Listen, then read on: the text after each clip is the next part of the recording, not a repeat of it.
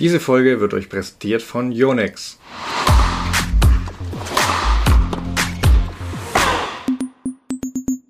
Es ist Mittwoch, heißt also, es ist Zeit für eine neue Folge Crosscourt. Tennis bei uns wieder im Fokus und seit ein paar Tagen beziehungsweise schon über eine Woche laufen ja auch die French Open. Darum soll es sich natürlich heute auch bei uns in der neuen Folge drehen. Man muss sagen, ich muss gestehen, so viel habe ich nicht gesehen, denn ich war in den letzten Tagen ordentlich im Einsatz bei der Eishockey-Weltmeisterschaft. Eigentlich rund um die Uhrbetreuung war das mehr oder weniger. Deswegen musste Tennis leider ein bisschen in den Hintergrund rücken. Aber wir haben natürlich Stefan Schnürde wieder an meiner Seite, der ja rund um die Uhr Tennis guckt und eigentlich gefühlt kein Match verpasst. Und deswegen, Stefan wird uns da auf den aktuellen Stand bringen, falls ich ein paar Sachen, und davon gehe ich mal aus, nicht mitbekommen habe oder nicht gesehen habe. Schön, dass du da bist, Stefan. Du bist im French Open Fieber, oder? Ja, schön hier zu sein. Ähm, ja, bin ich, auch wenn du jetzt mir fast zu viel der Ehre erwiesen hast. Ich habe auch gearbeitet, unter anderem für mit Eishockey und über Eishockey berichtet. Ähm, Deswegen, das war natürlich eine große Sache bei uns bei Sport 1, aber ich habe nebenbei auch viel Tennis verfolgt. Sehr gut. Was würdest du sagen, was ist bislang passiert, was für dich vielleicht so ein Highlight ist? Puh, also gibt schon einige, ähm, nicht nur positive Dinge, aber Osaka habe ich ja in der letzten vergangenen Woche schon ausführlich drüber besprochen, was so Aufreger waren. Ähm, ja, bei den Frauen steht alles wieder Kopf wie immer. Eine Top 15 Spielerin im Viertelfinale man rechnet ja schon ein bisschen damit, dass es da drunter und drüber geht und dass einige Favoritinnen, ja, Sabalenka, dritten, dritten Satz 6-0 verloren, völlig von der Rolle, eine Kene, eine Svitolina, Pliskova, da werden einige Topstars, lassen sich da, haben da immer so Partien drin, wo sie einfach zwei Sätzen sich über wirklich abgeschossen werden. Äh, Sarina sagte ich ja, dass ich die nicht so super weit sehe. Hat sich aber dann ziemlich durchgefeitet, wo ich mir dann da geradezu dabei war, jetzt überlege ich es doch, vielleicht hast du doch recht und da kommt die 24 und dann, nee, kam wieder doch wieder eine Gegnerin mit Power und aus war es Fokus Richtung Wimbledon. Ähm, ja, wenn wir schon bei Rasen sind, ähm, wir haben bei Sport 1 jetzt ab Donnerstag äh, ein Rasenturnier auf Sport 1 Plus, genauer gesagt, äh, in Nottingham mit unter anderem Vekic, Konta, Risk und Mladenovic, also ganz nette Namen. Wer mal Lust hat und auch noch nicht genug vom Tennis hat, äh, der kann da gerne mal reingucken. Aber zurück zu den French Open. Ähm, größte Sensation ist für mich trotzdem auf der Herrenseite. Daniel Medvedev, unfassbar. Ähm, haben wir ja Witze gemacht, ob der die Runde 1 übersteht und jetzt spielt er da immer noch mit. Ähm, noch nie ein Match bei, in Paris gewonnen und jetzt äh, spielt er als äh, wäre es sein Haus und Hof, also sein Wohnzimmer. Ähm, wirkliche Wundertüte. Er hat auch davor ein bisschen unter, äh, wegen an der Corona-Erkrankung länger gelitten, hat er erzählt. Deswegen war er auf Sand auch schlecht. Ähm, und die andere positive Überraschung, die ich noch erwähnen möchte, sind die deutschen Herren.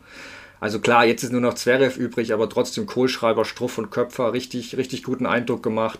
Struff hatte gegen Schwarzmann auch Chancen. Wenn der den ersten Satz da gewinnt, wer weiß, was dann drin ist. Und dann natürlich Köpfer gegen Federer das hätte er gewinnen können. Das weiß er, glaube ich, auch selbst. Da war dann der Name auf der anderen Seite zu groß. Ähm, was halt dann Aufreger war, ähm, war Federers Entscheidung, hat er ja schon auf der PK angekündigt, dann nicht mehr anzutreten und zurückzuziehen, obwohl er nicht verletzt war.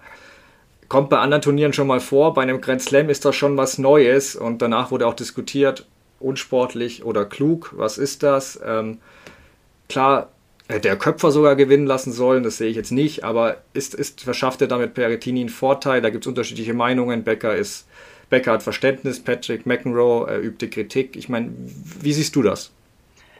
Ja, es ist irgendwie schwierig. Ich finde, ich bin voll bei dir. Es ist halt ein Grand Slam Turnier und kein Vorbereitungsturnier, wenn man so will. Also ich finde eigentlich, wenn man dort antritt und sich nicht irgendwie noch in irgendeiner Runde bei irgendeinem Match verletzt, dann sollte man das Ding auch so weit durchziehen, bis man halt rausfliegt weil ich finde, das ist eigentlich nur den anderen gegenüber fair. Also so ist Köpfer jetzt eben raus, ähm, obwohl Federer, also er hat zwar das Match gewonnen, aber danach halt sagt, er tritt nicht mehr in der nächsten Runde an. Und ähm, ich weiß nicht, also ich, also ich glaube nicht, dass, und das ist das, warum ich ihn dann wieder in Schutz nehme, so ein bisschen Roger Federer. Ich glaube, der will ja grundsätzlich den anderen nichts Böses. Also ist ja eigentlich ein total fairer Sportler, der sich, also der immer höflich ist zu allen und ähm, also ich glaube jetzt nicht, dass der sich gedacht hat, so jetzt äh, hau ich den Köpfer raus und danach ziehe ich zurück und dann hat er Pech gehabt. Das ist nicht die Denkweise von Roger Federer. Da gäbe es schon andere Spieler, die vielleicht so denk denken würden oder denen das wurscht wäre, was die anderen dann haben oder nicht haben. Ähm, ich finde Federer ist eigentlich immer so ein fairer Sportler, dass ich nicht glaube, dass er das extra macht. Vielleicht war es wirklich so, dass er auch nach dem Match gemerkt hat, dass die Kraft irgendwie nicht mehr da ist, wie er sich das vielleicht vorher vor dem Match vorgestellt hat. Das kann ja auch sein, ne, dass er da gemerkt hat, die Energie ist vielleicht nicht mehr so da. Und natürlich ist es auch ein perfekter Rasenspieler und er weiß, dass jetzt die Rasensaison anfängt. Gut, das wusste er vorher auch, muss man fairerweise sagen, dass danach eben Rasen auf ihn wartet. Und da will er natürlich topfit sein und da will er vielleicht auch keine, ja, keine Verletzungen riskieren am Ende, ne, weil er eben weiß, dass jetzt seine Rasensaison beginnt. Ähm, ich bin da echt so ein bisschen zwiegespalten. Also einerseits glaube ich halt, wie gesagt, das ist ein fairer Sportler, der es nicht extra macht. Andererseits denke ich mir, du trittst beim Grand Slam an, dann musst du es auch durchziehen. Also ich bin da tatsächlich so ein bisschen zwiegespalten. Ähm, ich weiß nicht, wie ist deine Meinung? Also, zwiegespalten trifft es perfekt für mich. Also das viele Punkte sehe ich ganz genauso. Ähm, ich finde es auch nicht, also ich verstehe es aus Federers Sicht komplett. Finde ich es gut? Nein. Ähm, wie du sagst, Grand Slam ist keine Warm-up-Veranstaltung. Ähm, er hat wahrscheinlich gedacht, er verliert sowieso bis Runde 3. Ich habe ja gesagt, so zwei, drei Matches wären gut für ihn und dann hat er seinen Rhythmus und dann Fokus auf Wimbledon. Mir war es Arenas Weg, mit ihrem einbandagierten Oberschenkel zu verlieren, lieber. Ich nehme Federer auch aus einem Grund in Schutz und ich behaupte auch, dass ich das bei anderen machen würde. Es sind diese zwei, nicht mal das Alter, sondern vor allem die zwei Knieoperationen. Er war so ewig raus und das ist der eine Punkt, wo ich so ein Verständnis habe. Er hat fehlende Spielpraxis, er ist auch noch nicht bei 100% von der Fitness und natürlich kann sowas dann Verletzungen hervorrufen wieder. Und dann kann es bei ihm das Karriereende bedeuten. Und gerade jetzt mit den zwei großen Dingern im Kopf, vielleicht weiß er auch, dass er nach dem Jahr aufhören will, wer weiß, dass du dann nichts riskierst, kann ich verstehen. Er hat auch diesen einen Rekord, man könnte sagen, ja, er kann ja sehen, wie es gegen Berrettini geht und dann aufgeben, aber er hat diesen eine, dieses eine Ding, worauf er so stolz ist. Er hat in seinen Gefühl 1000 Grand Slam Partien. Ist waren, glaube ich, 424, aber verdammt viele, er hat noch nie aufgegeben während eines Matches. Und das ist eine unglaubliche Leistung und da ist er auch stolz drauf und ich glaube, das wollte er schützen. Er wollte nicht in der Überlegung sein, ich weiß nicht, wie er sich gegen Köpfer schon gefühlt hat, ob er da kurz davor war. Ähm, das wollte er, glaube ich, äh, nicht riskieren. Und ich muss aber eins sagen, das ist auch Fakt. Ähm, ich halte jetzt nichts von den ganzen Djokovic-Verschwörungstheorien oder den Djokovic, einigen Fans, die immer sagen, alle sind gegen Djokovic. Blödsinn. Ähm, aber es ist schon so, Federer kann sich das eher erlauben als Djokovic. Hätte Djokovic das gemacht, hätte es ein deutlich größeres Echo gegeben. Ähm, da hätte ich ja schon mehr Kritik einstecken müssen, ja. Genau, und ähm, sei es wie es sei, ähm, ich möchte Federer in dem Fall irgendwie noch, noch durchwinken, aber schon mit so einer, mit so einer gelben Karte, so ungefähr. Ja, also bitte nicht nochmal. Und ähm, ich fand trotzdem aber ehrlich gesagt sogar schlimmer, äh, was Musetti gegen Djokovic gemacht hat. Ähm, er hatte zwei Sätze gewonnen und ähm, dann wurde aber von Djokovic völlig überrannt. Der kam nach der Toilettenpause raus und war ein neuer Spieler. Das waren seine Worte. Und auf die Vorhand bezogen stimmte das auf alle Fälle während bei Mossetti der Energielevel immer runterging und er kaum noch ein Spiel oder einen Punkt überhaupt holte. Und er gab dann bei, nachdem er den dritten Satz 6-1, den vierten Satz 6-0 und fünften Satz war er 4-0 hinten, gab er auf. Er war platt und die Begründung war nicht Verletzung, sondern er war platt und hätte eh keinen Punkt mehr gemacht. Und da finde ich, nein, da musst du dir die Watschen dann auch abholen und lernen und, und nicht dieses Sternchen hinter dem Djokovic-Sieg machen sozusagen. Ähm, da finde ich, musst du es durchziehen es hat natürlich auch wieder gezeigt, wie brutal fit Djokovic, Nadal und so weiter sind. Die haben ja gesagt, äh, Best of Five spielen wir gern gegen die Jungs, da machen wir sie mürbe. Aber ich finde, dass das von Musetti nicht richtig war. Ich weiß nicht, wie du das bewertest, so Match aufgeben, ohne verletzt zu sein. Ja, also bin ich grundsätzlich voll bei dir, finde ich auch nicht gut. Also ich finde das auch nicht dieses Sportlerdenken, was man eigentlich haben sollte. Wie du sagst, wenn man verletzt ist oder Angst hat oder sich nicht gut fühlt oder was es auch immer ist, dann ist es okay. Aber in der Situation finde ich es auch äh, ehrlich gesagt auch nicht sportlich. Also ähm, habe ich auch ehrlich gesagt kein Verständnis für. Also ich finde, wenn du Sportler bist, dann musst du dich da irgendwie auch durchbeißen. Ähm, kann ich irgendwie nicht nachvollziehen. Also ich war selber Sportler, auch wenn bei weitem nicht auf diesem Niveau. Aber ich finde, aufgeben ist ja auch grundsätzlich irgendwie das schlechteste Gefühl, mit dem du aus so einem Ding rausgehen kannst. Also dann kriege ich lieber eine richtige Klatsche und weiß einfach, es war scheiße oder schlecht oder hat einfach nicht gereicht. Aber ich finde, aufgeben, also weiß ich nicht. Also ich finde als Sportler ist das immer das Schlechteste, was du machen kannst und letztlich auch das Schwächste, was du machen kannst. Und ähm, bin ich voll bei dir, finde ich auch nicht gut, muss ich sagen. Vor allem, ich finde, du öffnest dir da selbst eine Tür, indem du, indem du es dann öfter machst, indem du, du hast einmal gemacht, ja, könnte ja. ich nächstes Mal wieder machen und das, da darf gar keine Option sein. Aber ja, bin ich äh, voll bei ich dir. wie du. Ja. Ja, dann würde ich gern lass uns zu den Favoriten kommen, oder? Hast du da was bei den Herren?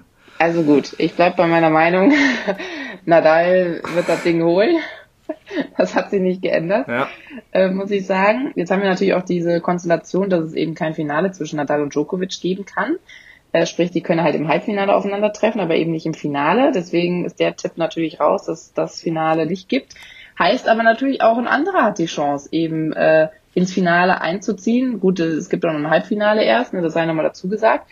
Aber ähm, also Medvedev hast du eben schon mal angerissen. Äh, beim letzten Mal haben wir noch so ein bisschen drüber gelacht. ähm, ich traue dem ehrlich gesagt jetzt alles zu. Also es könnte ja. auch weit gehen äh, für ihn. Äh, aber natürlich, äh, wenn man guckt, ähm, er müsste ja dann oder hoffentlich, wer aus deutscher Sicht gesehen, äh, schafft es ja Zverev, der übrigens gerade parallel zu unserer Aufnahme spielt. Das sei vielleicht dazu gesagt, deswegen sind wir jetzt gerade noch äh, ein bisschen ratlos, ob er eben den Schritt ins Halbfinale schafft oder nicht. Ähm, er müsste natürlich auch gegen den auch spielen. Wie siehst du Zverev jetzt bei den French Open? Hast du ein bisschen beobachtet? Ja, ja, auf jeden Fall. Ähm, bisher sehr starken Eindruck, also bis auf die erste Runde gegen Otte, das hatte ich nämlich schon besprochen, als er sich da wieder die ersten zwei Sätze hat nehmen lassen, war Otte auch gut gespielt, aber trotzdem war das auch von Zverev viel zu passiv. Ähm, danach sehr souverän, auch gegen Nishikori, der war dann auch nicht, da waren auch die Bedingungen viel zu schnell für den, aber Zverev hat das so routiniert runtergespielt aber ich glaube auch, jetzt schauen wir mal, was er gegen Davidovic Fokina macht. Das ist so ein, ja, so ein tricky Spieler, der da gern mit Stops und Lobs und alles Mögliche macht, aber sollte Zverev sich durchsetzen. Ähm, und dann wird es wirklich spannend. Da ist ja heute Abend noch dieses Tsitsipas gegen Medvedev Night Match. Ähm, da freue ich mich richtig drauf, weil die beiden können sich überhaupt nicht leiden. Ähm, Medvedev hat nach dem letzten Match schon auch auf Französisch äh, ein paar Worte gesagt und wollte und damit die Fans auf seine Seite gezogen. Sie sollen ja auf seine Seite sein. Und ähm, also seinen Namen skandierten, hat er dann gemeint, ja, ja, jetzt noch nicht, jetzt noch nicht, am Dienstag.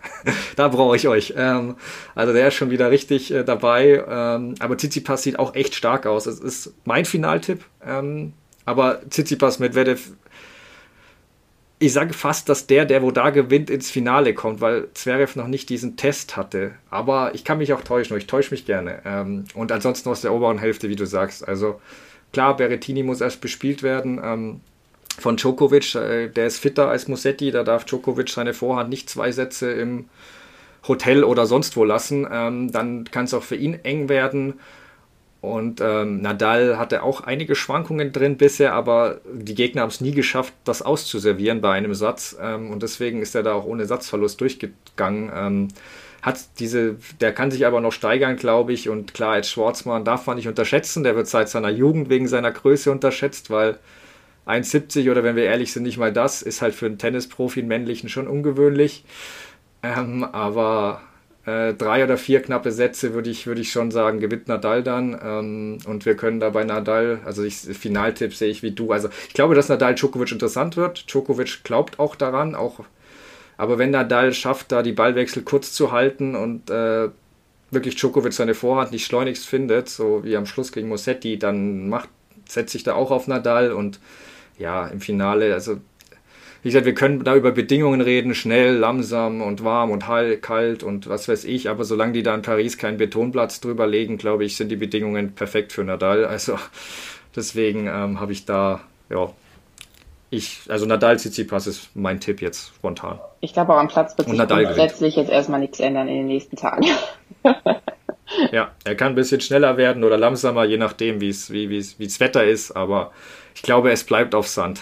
Man muss ja auch sagen, bei den Männern ist es ja immer viel einfacher, auch so ein bisschen vorherzusehen, wer es denn weit schafft oder wer die Möglichkeiten auf Halbfinale und Finale hat. Weil da sind es halt dann doch in der Regel immer die, die man auch ein bisschen da erwartet. Wenn wir jetzt zu den Frauen schauen, ist das ja wirklich, also ich finde, es wird auch immer schlimmer. Das hört sich so negativ an, aber irgendwie ist es auch negativ gemeint, muss ich sagen. Da kommen ja immer wieder neue Mädels hoch, die man gar nicht auf dem Schirm hat. Manchmal kennt man sie überhaupt dann immer, da muss man erstmal googeln. Und die schaffen es dann plötzlich bei einem Turnier wieder ganz weit nach vorne. Heißt aber nicht, dass sie beim nächsten dann auch wieder da vorne mit dabei sind. Ne? Und das war jetzt bei den French Open auch wieder. Also Top-Favoriten, viele nicht angetreten, viele früh ausgeschieden, viele Probleme. Heißt, wieder ganz neue Mädels da mittendrin. Also es ist irgendwie Wahnsinn. Und ich kann dann schon die Leute verstehen, die sagen, das nervt irgendwie bei den Frauen. Weil es halt nicht die keine Ahnung, wie bei den Männern die vier, fünf Kandidaten gibt, die immer vorne mit dabei sind, sondern da gibt, setzt sich vielleicht eine immer dauerhaft fest, die du immer mal wieder siehst, aber es kommen halt immer neue dazu. Und du hast es vielleicht auch deswegen nicht diese Zweikämpfe, auf die du dich richtig freust, wie zum Beispiel auf Nadal gegen Djokovic. Das gibt's halt bei den Frauen nicht. Ich finde das total schade, muss ich sagen, ähm, dass da halt irgendwie, ja, hört sich jetzt auch doof an, aber jeder irgendwie die Möglichkeit hat, mit einem guten Turnier Siegerin am Ende zu sein. Also magst du das, dass es so ist? Oder findest du es auch eher ein bisschen kritisch? Ich höre erstmal raus, dass du dich gerne um die Finaltipps bei den Frauen drücken würdest. Ja. ich tippe auf alle. Ähm, ja. Nee, also ich habe bei den Frauen, also ich stimme, ich stimme dem zu mit all den Punkten, mit der, mit der ganzen, mit dem, ich sage immer, das Chaos reagiert, regiert auf der Frauentour. Ähm, Konstanz nicht vorhanden, aber ich, ich, kann, ich mag es ein bisschen, aber ich, ich, ich sehe das Problem dahinter. Ähm, in dem Fall würde ich sogar so weit gehen und sagen, also es gibt, es gibt interessante neue Spielerinnen und wenn du das ganze Jahr eben das eng verfolgst, so eine Zidanzek ist eine schöne Märchengeschichte, wie die da gegen Andrescu da äh, im letzten Moment noch das abwehrt und dann nach der ersten Runde plötzlich durchrennt. Eine Grejcikova, die, die von einer Doppelspezialistin plötzlich zur Einzelexpertin wird eine Coco Golf, das Wunderkind, was äh, seit drei Jahren gepriesen wird und ähm, war immer Ausschlag das Problem und jetzt plötzlich ist es wieder äh, eine Waffe geworden, wie es in der Jugend schon mal war. Und ich habe sogar eine große Favoritin und das ist Schwiontek. Ähm, die ist für mich die große Favoritin und auf die würde ich auch sofort setzen. Finale, keine Ahnung. Rybakina, weiß ich nicht, wobei die könnte, verliert jetzt wahrscheinlich gerade. Ähm, also, ich sag mal Schwiontek gegen Zidanzek, ich traue mich. Und ähm, aber Sviontek ist für mich die mit Abstand stärkste Spielerin und der traue ich auch zu Paris 5, 6, 7 Mal zu gewinnen. Ähm, die ist nicht nur Nadal-Fan und trainiert mit dem, die spielt auch, äh, die spielt auch wie er ein bisschen mit dem Topspin und so. Ist erst und 20. Andy Murray ist großer Fan von Klar, ihr. Also der hat bei Twitter auch ja. gepostet, er liebt es, ihr beim Spielen zuzugucken. Da hat sie dann natürlich ja, geschrieben, genau, clever wie richtig, sie ist. Ja. Äh, das da noch kurz erzählt, hat sie natürlich gesagt, ja, sie muss aber noch ihre Skills auf Rasen ein bisschen äh, optimieren. Ob das eine Anspielung war, ich weiß es nicht. Also wie du sagst, es sind jetzt sechs Spielerinnen im Viertelfinale, die noch nie zuvor da drin standen. Das ist natürlich, äh, das hat es in der Open Era noch überhaupt nicht gegeben. Es wird immer chaotischer. Ähm, für Tennisliebhaber, die die da das ganze Jahr verfolgen, ist es manchmal ganz nett und reizvoll zu sehen, wenn dann plötzlich eine durchstartet. Aber ähm, und die ersten Runden bei Grand Slams finde ich auch sehr spannend, wenn du einfach weißt, okay, da könnte es ein Upset geben, da könnte es ein Upset geben und so. Da hast du bei den Herren natürlich relativ, okay, der gewinnt, der gewinnt, der gewinnt. Aber danach dreht sich das auch schnell. Also, wie du sagst, ich freue mich natürlich riesig, wenn es Nadal-Djokovic-Duell gibt, auch Zverev, Medvedev oder Tsitsipas. Da hast du bei den Frauen natürlich nicht den gleichen Reiz. Das sind neue, die haben sich noch nie gegeneinander gespielt. Ähm, das hat natürlich einen anderen Reiz. Das hat nicht diese Historie, ähm, wie du gesagt hast. Bei, bei Medvedev Tsitsipas weiß man, die mögen sich nicht. Das hat alles, das hat alles viel mehr Geschichte und dann ist das auch irgendwie, ja, einfach greifbarer, spannender auch, auch den Leuten zu verkaufen, weil ich sage, nicht jeder kann sich die ganzen Turniere außerhalb der Grand Slams angucken. Und du kannst natürlich jemanden vorstellen, aber ich verstehe auch, wenn dann jemand sagt, ja, wozu soll ich mir den Namen merken? Ähm, in drei Wochen ist die sowieso wieder weg oder in drei Monaten beim nächsten Turnier ist es wieder eine andere. Es ist schwierig, es zu vermarkten so. Ich hatte gehofft, dass es so Duelle gibt, wie du erwähnt hast. Ich hatte auf Osaka Andreescu ein bisschen gesetzt. Jetzt hat Osaka die mentalen Probleme, wo wir hoffen, dass es ihr bald besser geht. Andreescu ist elf von zwölf Monaten im Jahr verletzt. Das macht es halt schwierig. Vielleicht Goff Schwiontek, vielleicht wird das noch eine Rivalität. Aber aktuell ist es sicher so, dass das Chaos regiert und dass es sicher schwierig macht äh, zu vermarkten. Ja. Ja, finde ich tatsächlich auch schwierig und schade auch irgendwie. Weil, wie gesagt, bei den Männern ja. freut man sich eben auf diese großen Duelle und da merkt man auch zumindest, dass die Jungen immer näher rankommen und immer mehr die Möglichkeit, Möglichkeiten haben, da auch vielleicht mal wirklich den Großen gefährlich zu werden. Und ich vermisse das irgendwie total bei den Frauen, weil das immer so ein Chaos ist, so ein Hin und Her ist und irgendwie keine Konstanz drin ist. Und ähm, Deswegen hoffe ich ehrlich gesagt, dass sich das vielleicht so ein bisschen ähm, ja in den nächsten Jahren dann doch wieder stabilisiert und dass man so ähm, die Top-Damen wirklich dann auch gegeneinander spielen sieht bei den großen Turnieren. Ist zumindest so mein Wunsch. Du hattest ganz am Anfang schon so ein bisschen auf die Deutschen bist du eingegangen, dass es äh, bei den Herren ja wirklich ganz gut aussah, wo man vielleicht auch vorher nicht so mitgerechnet hatte. Das wäre ja auch noch mit dabei stand jetzt. Äh, bei den Damen hingegen war es ja eher ein Flop, wenn man von Top und Flop spricht. Ne? Also das ist schon irgendwie traurig, dass da eben keine Dame irgendwie so den Durchbruch schafft, beziehungsweise Angelique Kerber auch nicht die Kurve kriegt. Ja, also alle raus in Runde 1. In Runde 2 hätte ich schon noch gerne Deutsche dabei, muss ich sagen. Ähm, also es ist schon ziemlich bitter gewesen. Es ist so, wie gesagt, Kerber ist natürlich nicht ihr Lieblingsbelag. Das habe ich ja in der letzten vergangenen Folge schon ähm, erwähnt und deswegen setze ich da ein bisschen auf Rasen. Aber wenn da auch nichts geht, dann mache ich mir, dann mache ich mir wirklich Sorgen, wie es da weitergeht. Ähm, ja, Petkovic hatte schon angekündigt, wahrscheinlich nach dem Jahr aufzuhören.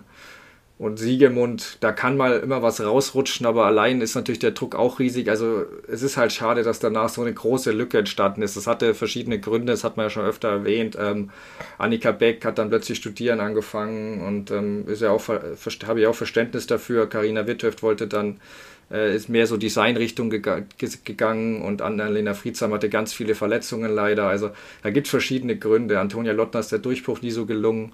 Und deswegen, man kann nur hoffen, dass uns wirklich alles, was uns immer wieder angepriesen gesagt wird, hier, wir haben ganz tolle Juniorinnen und so, denen muss man halt ein bisschen Zeit geben noch. Das hatte ich mit Julia Görges letzte Woche auch besprochen. Die brauchen noch etwas Zeit, aber ähm, da muss man halt hoffen, dass, dass die bald kommen und Dazu habe ich eben auch ähm, mit äh, Carsten Neuhaus, dem Tennis Promotion Manager bei Yonex, ein bisschen gesprochen über die Junioren und seine Eindrücke aus Paris direkt. Ähm, und ich würde sagen, dass wir uns das jetzt einfach mal kurz anhören. Carsten, erzähl doch mal, was du bisher so erlebt hast. Wie ist die Stimmung, auch wenn es ja doch wieder etwas weniger Fans als normal vor Ort sind? Hallo und guten Morgen aus Paris. Ähm, ja, die Stimmung ist, ist sehr gut, ähm, auch wenn die Anlage nicht so voll ist wie, wie bei den, ja, normal, äh, bei der vollen Auslastung. Aber ähm, es sind doch so viele Leute da, dass sie bei den Matches doch für extrem gute Stimmung sorgen. Und man merkt einfach auch bei den Spielern, ähm, dass sie extrem froh sind, wieder vor Publikum spielen zu können. Und ähm, ja, es wird hier eigentlich äh, sehr viel Wert auf, äh, auf die, die Vorschriften und äh, auf die Sicherheit gelegt. Ähm, wir müssen uns auch regelmäßig testen. Wir müssen täglich einen Health Pass vorlegen, quasi um reinzukommen. Und äh, die Spieler sind in, in ihrer Bubble. Ähm, und ja, es wird darauf geachtet, dass alles, äh, alles gut läuft. Es gab einen positiven Fall bei Spielern bei einer Doppelpaarung. Ähm, aber ansonsten läuft alles, alles super und ähm, die Stimmung ist gut. Ja, und bis jetzt hat es extrem viel Spaß gemacht. Das Wetter ist super und ähm, ja, es waren bis jetzt tolle Tage hier. Ja, so gutes Wetter ist natürlich auch immer wichtig. Ähm, wie zufrieden bist du denn so mit dem Abschneiden eurer Athleten? Also wer hat dich womöglich da sogar positiv überrascht? Ähm, ja, normal sollte man nicht mit dem Schlechten anfangen, aber in dem Fall war die allgemeine äh, Performance unserer Spieler doch enttäuschend, muss man sagen. Da hat dann doch ähm, ein Stan hat nicht gespielt, Wawrinka, ähm, Chapovalov war verletzt. Ähm, und dann ja, Kaspar Ruth hat dann gegen Davidovic Fokina knapp verloren. Das hatten wir auch nicht so auf dem Schirm. Ähm, und dann war bei den Männern relativ schnell, ja, auch, auch schon Schluss. Äh, dafür war es bei den Damen, Angie leider Gottes verloren, erste Runde.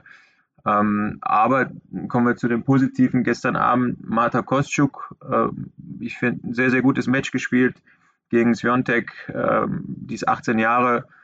Das ist eine, da muss man, die muss man auf dem Schirm haben.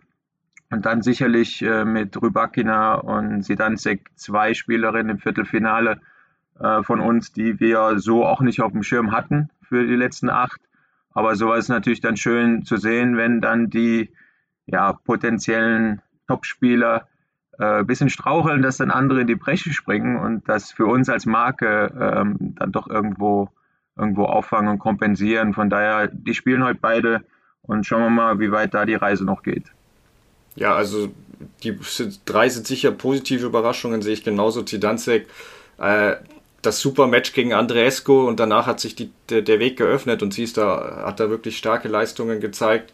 Rybakina gegen Serena natürlich und Kostjuk habe ich auch, sehe ich wie du, habe ich lange, auch seit langer Zeit auf dem Zettel, habe ich über die schon geschrieben, als die 15 war. Ähm, das ist wirklich ein gutes Talent, das war echt ein gutes Match. Schwiontek ist einfach wahrscheinlich die stärkste momentan in Paris, deswegen da bin ich auch noch gespannt. Aber lass uns dann gerne zu den Junioren und Juniorinnen kommen, denn dafür bist du ja eigentlich auch da ähm, vor genau. Ort. Ähm, Ich gucke mir auch gerade so Halbfinals, Finals gerne an, ähm, aber viele haben vermutlich auch wenig gesehen ohne TV, äh, da die ist ja nicht übertragen. Erzähl doch mal ein bisschen so, wie es da abläuft. Was unterscheidet sich vielleicht auch von den Profis? Der Ehrgeiz ist es ja vermutlich nicht. Doch auch. Also die Jungs, der Unterschied ähm, ist es doch bei Herren und Damen, auch dann später bei ITF oder Challengern, ähm, die schenken dann schon mal zwei, drei Punkte weg oder lassen die laufen. Und die Juniors kämpfen um jeden, die geben dir nichts. Also es ist, die sind schon extrem ehrgeizig. Ähm, bei den Juniors ist es natürlich so, dass wir äh, hier vor Ort sind. Wir sind ähm, zu zweit, ähm, der Takahamura und ich sind hier für Yonex und wir schauen uns unsere Spiele an. Ähm, die Entwicklung, ähm, es ist natürlich eine enorme Drucksituation für die meisten Spieler. Ähm, die spielen auf den gleichen Courts wie die Profis. Es sind viele Zuschauer da. Für die meisten ist es das erste Grand Slam, weil das so diese Altersgruppe 2002, 2000, äh, Quatsch, äh, 2003, 2004 ähm, und die konnten wegen der Covid-Situation nicht viele Grand Slam-Turniere bisher spielen. Und da sieht man dann tatsächlich auch mal, wie so ein Jugendspieler, Nachwuchsspieler mit Druck umgeht. Ähm, aus gegebenem Anlass, wir reden in letzter Zeit über Mental Health. Äh, wenn man das sieht, was, was die Sponsoren, also auch wir, äh, die Medien dann auch für einen Druck ausüben auf solche Nachwuchsspieler, ist das Thema nicht, äh, ja, sollte man nicht unter, unter den Teppich kehren. Das ist schon extrem viel Druck, dem die, ja, es sind Kinder, ja, Jugendliche hier ausgesetzt sind. Ähm, aber es ist unglaublich, wie sie auch damit umgehen. Also es gibt, wir haben Matches gesehen, ähm, wo, wo Spieler unglaublich performt haben und manche sind einfach auch so ein bisschen am Druck äh, gescheitert. Und äh, da ist auch natürlich unsere Aufgabe, äh, die zu unterstützen. Das sind Lernprozesse, wo die durchgehen. Aber hier sind wir tatsächlich gut unterwegs. Wir haben heute, äh, wir haben acht Juniorinnen noch im Rennen, fünf Junioren. Ähm, wir haben aus deutscher Sicht äh, sehr erfreulich aus unserer Yonex deutschen Sicht mit Max Rehberg bei den Junioren äh, noch einen im Rennen, der heute gegen Leo Borg spielt und ähm, mit Mara Gut noch eine Spielerin aus Deutschland, die auch heute noch äh, am Start sein wird. Und ähm, ja, grundsätzlich ist es extrem positiv, mal unabhängig von, von Yonex zu sehen, dass wir drei Mädels und zwei Jungs im Hauptfeld von einem Grand Slam haben. Und das hatten wir auch schon länger nicht. Also ähm, es sieht ganz gut aus mit dem deutschen Tennis, würde ich sagen. Ja, das klingt auf jeden Fall sehr positiv nach dem aus der, der deutschen Damen alle nach Runde 1. Bei den Herren war es ja etwas besser, deswegen das freut uns. Danke für die gute Nachricht ähm, am Ende. Ja, dann äh, vielen Dank für heute und äh, bis zur nächsten Woche, wenn wir dich ja noch einmal hören. Jawohl, alles klar. Liebe Grüße. Ciao. Ja, das waren auf jeden Fall wieder interessante Eindrücke aus Paris von ihm. Ähm, ich möchte ergänzend dazu sagen, da er erwähnt hat, dieses Match zwischen Max Rehberg und äh, Leo Borg, dem Sohn von Björn Borg, das ist jetzt inzwischen ausgegangen. Der Deutsche hatte einen Satz lang dominiert, aber Leo Borg, sehr zäh, wie der Vater, ähm, hat da nicht aufgegeben und dann das Match noch gedreht. Ähm, ja, wenn man ehrlich ist, also er ist 18, ist ein guter Spieler, vielleicht sehen wir ihn auch ab und zu bei, bei ATP-Turnieren, also Leo Borg meine ich jetzt, aber er hat nicht das, nicht das Talent vom Vater. Da würde ich mich schwer täuschen. Also wie gesagt, ich freue mich, wenn ich, wenn ich ihn ab und zu mal auf der ATP-Tour sehen würde, aber der Druck ist natürlich auch riesig auf den Armen, deswegen. Ich wollte gerade sagen, also einfach dem, dem muss man auch, ja, ja, ja. Nee, dem muss man A, Zeit geben und B, ich glaube jetzt nicht, dass er die Erfolge seines Vaters wiederholen kann, ehrlich gesagt. Wir warten es einfach ab und halten äh, ihn natürlich im Auge, auch zukünftig, ne, was der junge Mann dann noch äh, so bringen wird. Natürlich halten wir auch die French Open weiterhin im Auge. Also wir sind gespannt, wer es tatsächlich dann am Ende packt und ob es dann wirklich wieder Nadal ist, ja oder nein. Also ehrlich gesagt, alles andere würde mich wundern, aber okay. Ich lasse mich auch gerne überraschen. Äh, schauen natürlich auch darauf, äh, wie Zverev abschneidet. Also es ist noch äh, auf jeden Fall Spannung da, auch bei den Damen. Also ich würde sagen, wir nächste Woche, gleiche Stelle, gleiche Welle, sind wir wieder am Start mit Crosscourt und schauen uns dann nochmal an, und rückblicken vor allen Dingen an, wie wir die French Open bewerten und wer da vor allen Dingen dann eben als strahlender Sieger vom Platz am Ende geht. Danke dir auf jeden Fall für heute, Stefan. Hat Spaß gemacht. Danke mir auch und ich freue mich auf nächste Woche.